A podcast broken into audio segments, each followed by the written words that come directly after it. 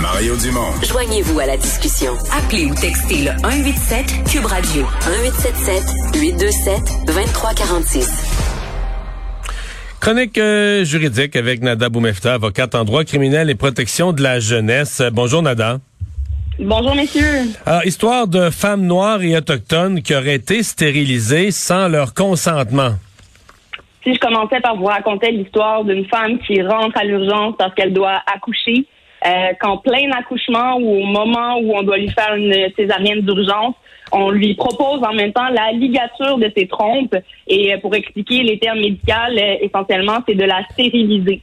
on comprend que c'est une dame qui vient à l'urgence, elle accouche de son septième enfant effectivement origine d'haïtienne. Et ce qu'une enquête va révéler, j'ai bien hâte d'écouter euh, le reportage ce soir à Radio-Canada sur enquête, euh, c'est que ces femmes-là sont plus touchées que l'on ne pense, que l'on le pense, pardon, en réalité, et que ces suggestions-là qui sont faites euh, par les médecins de traitements médicaux quand même, qui peuvent avoir un impact, en fait, qui ont un impact direct sur le corps de la femme, sur ses, ses choix d'avoir ou non des enfants. On réalise que le consentement à ce moment-là n'est pas euh, jugé euh, correct, clair. Il est vicié du fait qu'elle était en souffrance, qu'elle ne comprenait pas non plus qu'est-ce que la médecin ou le médecin lui suggérait.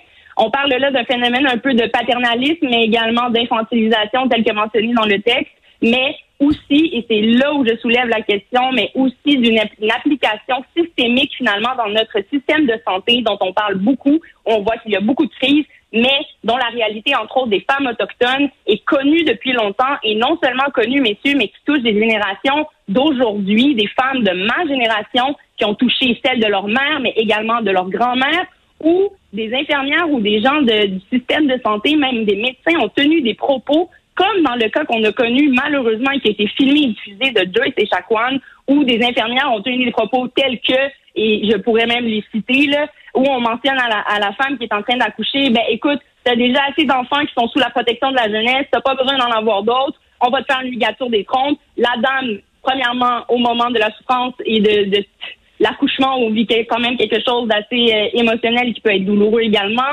Euh, son consentement est vicié, sort de là et réalise quelques mois plus tard qu'elle est finalement infertile, ne peut plus et en raison de cette chirurgie-là qui a été donnée, Vraiment, messieurs, on ne parle pas de cas en Afghanistan. On parle de, de mhm. cas ici au Québec et qui touchent des femmes d'ici par notre système de santé. Vraiment des questions à soulever et surtout une question d'imputabilité aussi parce que ça, c'est des plaintes qui ont été menées, par exemple, devant la déontologie euh, médicale. On reconnaît euh, là que le médecin avait, selon la preuve, suffisamment d'éléments pour avoir un consentement, mais qu'il n'était pas demandé au bon moment. Rappelons que ces femmes-là n'ont jamais signé de consentement. Certaines même témoignent, comme dans l'affaire Echaquan, à se sentir attachées au lit d'hôpital, impuissantes, pas capables de prendre des décisions ou de fuir ou de demander de l'aide pour fuir se retrouvent sur la table déjà d'opération. On procède à cette opération-là et ressortent de là. Vraiment, messieurs, là, et, je vais le redire, on n'est pas en Afghanistan.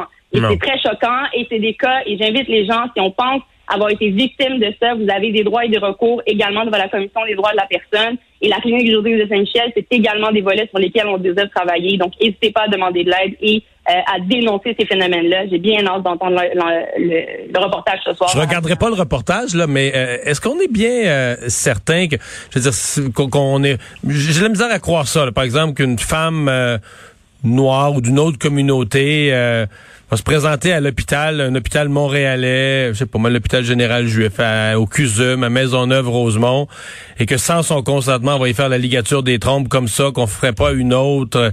C'est, gigantesque comme accusation, non? Mais oui, c'est gigantesque et c'est ce qui fait en sorte qu'on doit en parler, qu'on doit le dénoncer, mais ça arrive, Mario. Et oui, ce qu'on comprend ici, c'est qu'il y a un lien Probablement, et c'est ce qu'on questionne. Hein. Rappelons aussi hein, que cet effet systémique qu'il peut y avoir en santé, par exemple, dans le traitement de la justice de certains individus, il peut y avoir une certaine discrimination par des actions ou des inactions qui sont portées par des gens comme ça du système de santé sur cet individu-là. Euh, je pense que c'est clairement quelque chose qu'on peut questionner. Ici, c'est ce que l'enquête révèle. Pas, pas qu'on accuse ou qu'on pointe nécessairement du doigt, mais on réalise, on reconnaît d'abord pour le reconnaître. Statistiquement, chez les femmes autochtones, c'est une réalité ces femmes-là se retrouvent stérilisées euh, la, plusieurs sans euh, leur consentement et le vivent de génération en génération. Donc ça, c'est déjà un problème.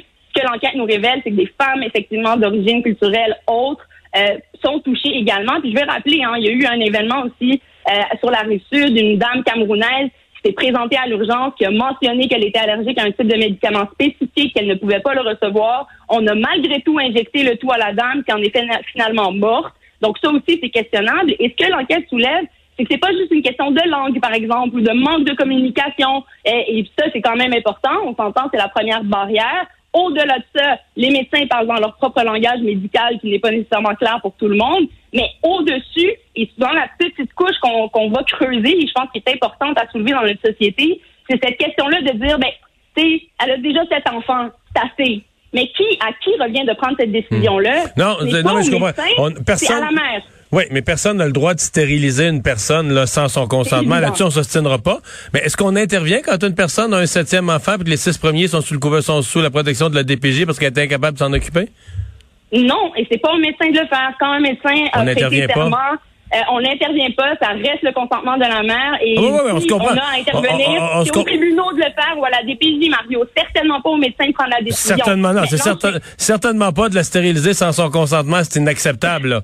Mais... Mais, mais même de le proposer, Mario, de dire que c'est une option pour ces femmes-là et de juger que c'en est assez pour elles, on va, à mon avis, trop loin et on dépasse déjà cette ligne-là. Et ce qu'on remarque, c'est que c'est en lien avec. Euh, et t'es profondément, profondément convaincu, par exemple, que, je sais pas moi, une femme euh, québécoise de souche qui, qui, ferait, qui accoucherait de son septième enfant, les six premiers sont, garde, sont, sont sous la responsabilité de la DPJ.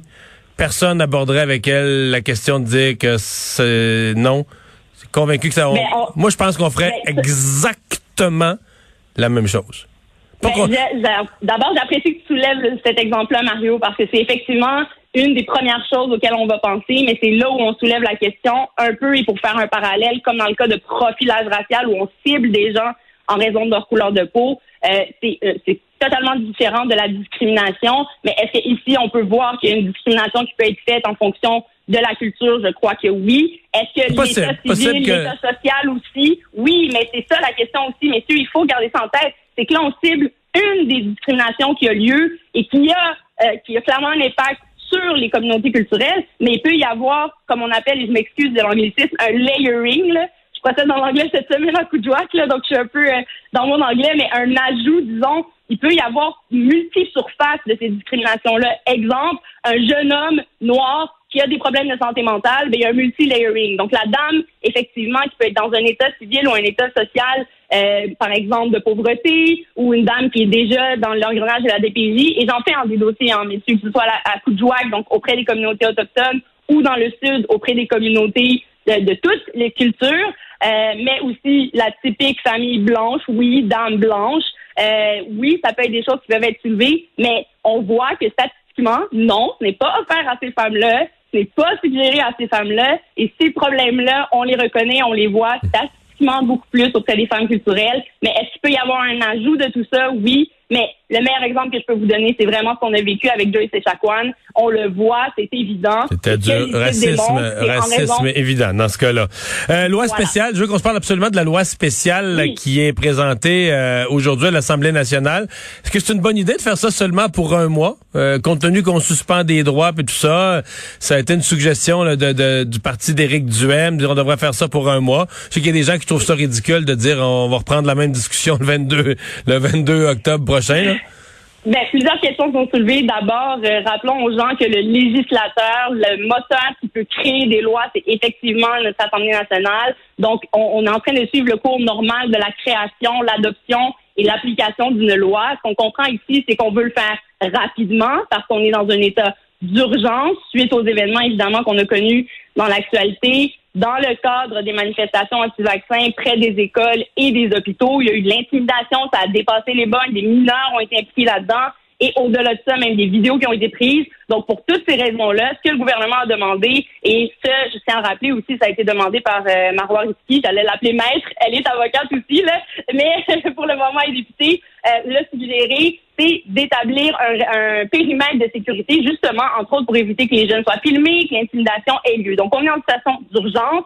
pandémique, et le gouvernement a désiré adopter cette loi rapidement. Donc, on est dans le processus nature euh, cours normal de loi et il a demandé, il a dit à tous les partis, je veux que tout le monde soit d'accord. dans cette optique-là, le parti qui s'est opposé a demandé un délai. Et pourquoi? Je peux les comprendre. C'est de vouloir demander un certain délai, s'assurer que cette loi-là, une fois même appliquée, je rappelle qu'aucun tribunal ne s'est penché sur le fait qu'elle soit discriminatoire ou pas, est-ce qu'elle est valide ou non, mais clairement, une équipe d'avocats s'y est penchée et je tiens à mentionner que cette loi-là est écrite de façon générale, elle touche tout le monde, ne cible pas, par exemple, c'est pas écrit aux anti-vaccins ne peuvent euh, manifester dans un périmètre de 50 mètres. C'est toute personne ne peut manifester. Donc, on reste dans le général, on comprend que ça peut être ciblé dans les faits, mais ça demeure, à mon avis, euh, une loi là qui pourra être appliquée, qui pourra durer, qui sera probablement prolongée au-delà du délai de 30 jours. Mais je peux comprendre, c'est peut-être une, petite période aussi pour permettre aux gens,